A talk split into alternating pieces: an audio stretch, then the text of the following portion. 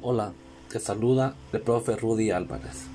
El día de hoy te contaré un cuento llamado Animarse a volar. Cuando el niño se hizo grande, su padre le dijo, Hijo mío, no todos nacen con alas y la verdad que no tienes la obligación de volar. Pues opino que sería algo vergonzoso que te limitaras a volar, teniendo alas que el buen Dios te ha dado. Pero yo no puedo volar, respondió el hijo. Ven aquí, hijo mío de mi alma. El padre tomó de la mano y caminando lo llevó al borde del abismo en la montaña. El hijo asustado, temblando, y no sabía qué sucedería. El padre le dijo, ¿ves hijo?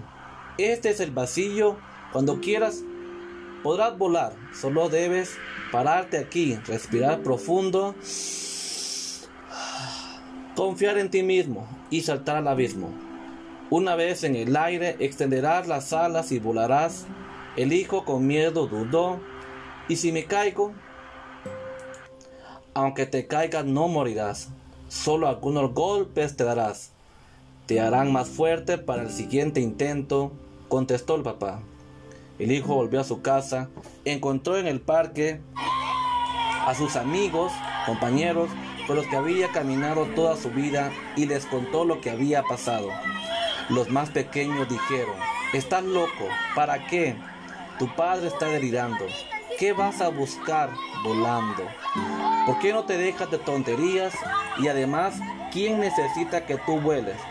Lo más lúcido también sentían miedo será cierto, no será peligroso. ¿Por qué no empiezas despacio en tu casa? Prueba a tirarte de una escalera o desde la copa de un árbol, pero no de la cima. El joven escuchó a sus compañeros de quienes lo querían.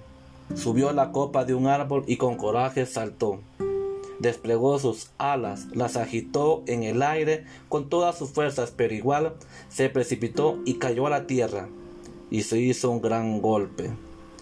Y el niño llorando le dice, me mentiste, me mentiste, no puedo volar, probé y mira el golpe que me hice.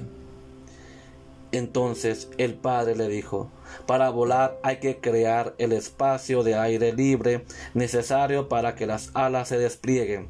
Es como tirarse un paracaídas, necesita cierta altura antes de saltar.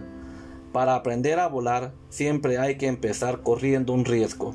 Si uno quiere correr riesgo, lo mejor será resignarse y seguir caminando como siempre.